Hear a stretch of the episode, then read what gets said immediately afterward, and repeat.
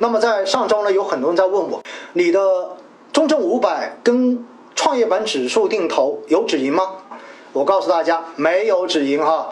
为什么呢？因为我的中证五百指数基金的定投，从二零一五年的四月份止盈之后，到现在五年时间，按照我的要求，它至少要到百分之五十以上的收益。这个时候才叫做基本上到我可以止盈的线，也就是每年我至少要百分之十。而作为创业板的指数基金，我自己的定投时间开始的时间应该是在二零一六年下半年开始的，所以到现在为止的时间呢，也就四年的时间。而创业板我给自己定的这个目标，至少要每年百分之十五的收益。所以呢，在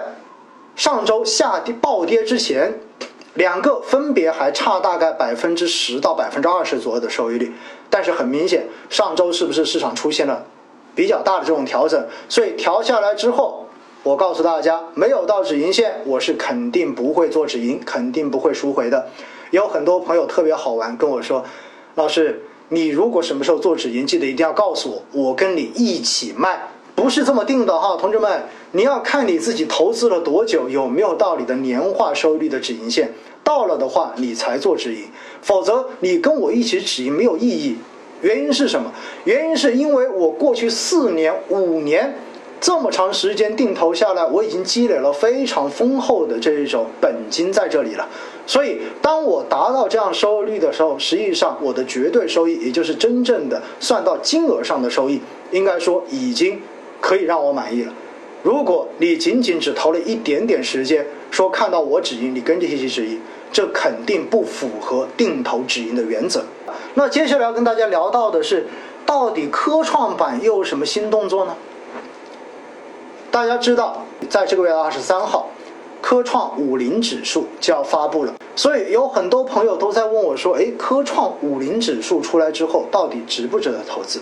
我跟很多人有回复，我说：“科创五零指数很值得投资，而且它如果未来有出。”连接基金的话，那么应该说是除创业板指数之外，另外一个非常好的定投的标的。所以呢，大家可以去等待科创五零。但是更重要的是，大家要关注一点，在本周开始，市场上面就会开始有科创的风基金进行新基金的募集了，因为证监会。批了六家公司的科创长投基金，也就是专门投资于科创板的主动管理型基金，在本周就会开始有发售。那其实说到这个，很多人就搞不太清楚哈，因为之前有很多人在问我，说问我说，哎，老师，不是去年就已经有科创板基金了吗？为什么这一次又新批了叫做科创主题基金呢？不一样的，同志们，因为之前的首批科创板基金，它是叫做科技创新主题基金，也就意味着它是投这个方向，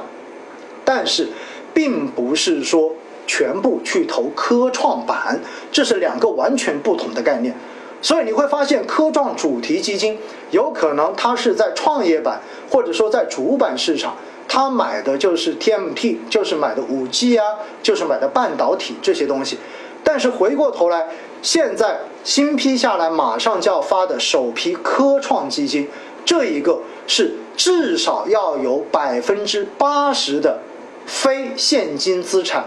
投资于科创板的这样的基金，才叫做科创主题的长投基金。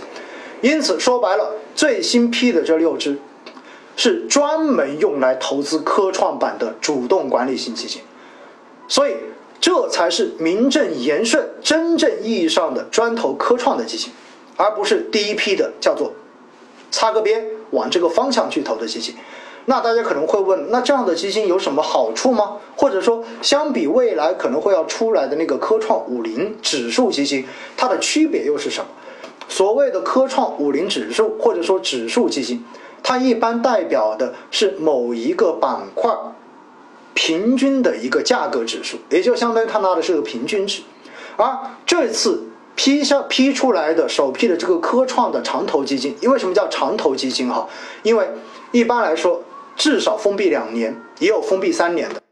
也有三年之内你是不能够拿，但是呢，它会在场内上市。也就意味着，如果你真的有流动性的需求，是可以到时候在它上市之后，在股票市场上面把它像是普通的股票一样把它给卖掉的。所以流动性还是能够有保证。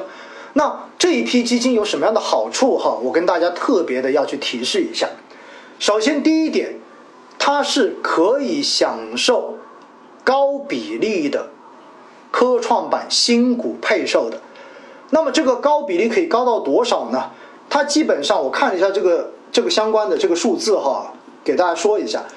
因为科创长期投资者基金，它的名称是叫这个名称，所以呢，它被当成长期投资者。而长期投资者在往下新股配售的比例，初期会有百分之二十到百分之三十的倾斜，而且未来可能提升至百分之五十的倾斜，也就意味着，其实科创的长投基金在未来。参与科创板打新的时候，可能相比普通投资人而言，他能够获得两倍到三倍以上的这种配售，因此呢，他参与打新股能够获得的新股的这个数量，明显的会要高于一般的普通基金，也高于普通的这样的配售基金，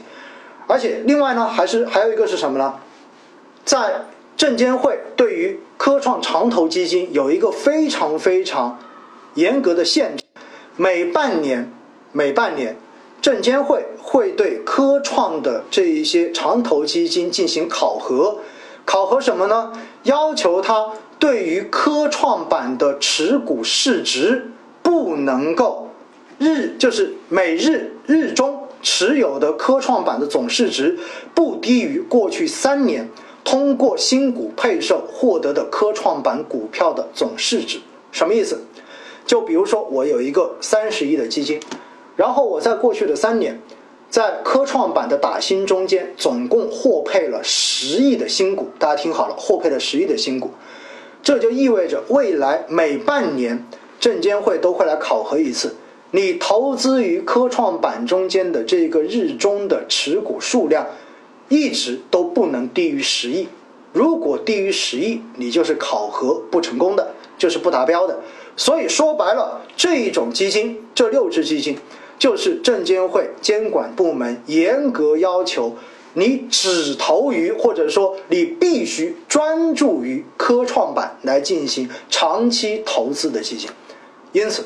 如果大家看好科创板，我觉得真的可以认真的去关注一下，在本周开始陆续发行的科创板的长期投资基金。之前之所以在去年首批科创板基金没有定义说它一定要有多少比例投资于科创板，就是因为当时科创板在刚刚开板，开板之后它的总市值不够大，不足以容纳那么多的公募基金来参与投资，所以才没有做现在的限制。而现在整个科创板的总市值已经超过了二点五万亿。已经可以容纳专门投资于科创板的基金问世了，并且呢，这一次的六只基本上都有三十亿每只的一个上限，估计在市场中间会受到追捧，所以我觉得大家可以去考虑。而且呢，我们也看了一个数据哈，从去年截止到今年的六月中旬，六月中旬，然后呢，整个科创板的新股上市。首日的涨幅大概是在百分之一百四十三，所以大家想想看看，如果你自己想投资科创板，但是又觉得打新总是打不到，或者说你自己根本就没有资格去开通科创板的这个投资的资格，那我建议你真的科创长投基金认真的考虑一下。风险提示：科创长投基金是属于风险比较高的投资品种，大家如果想要投资。必须要看一看自己的风险承受能力和产品的风险等级是否匹配，一定不要给自己配置超出自己风险承受能力的产品。大家一定要记得。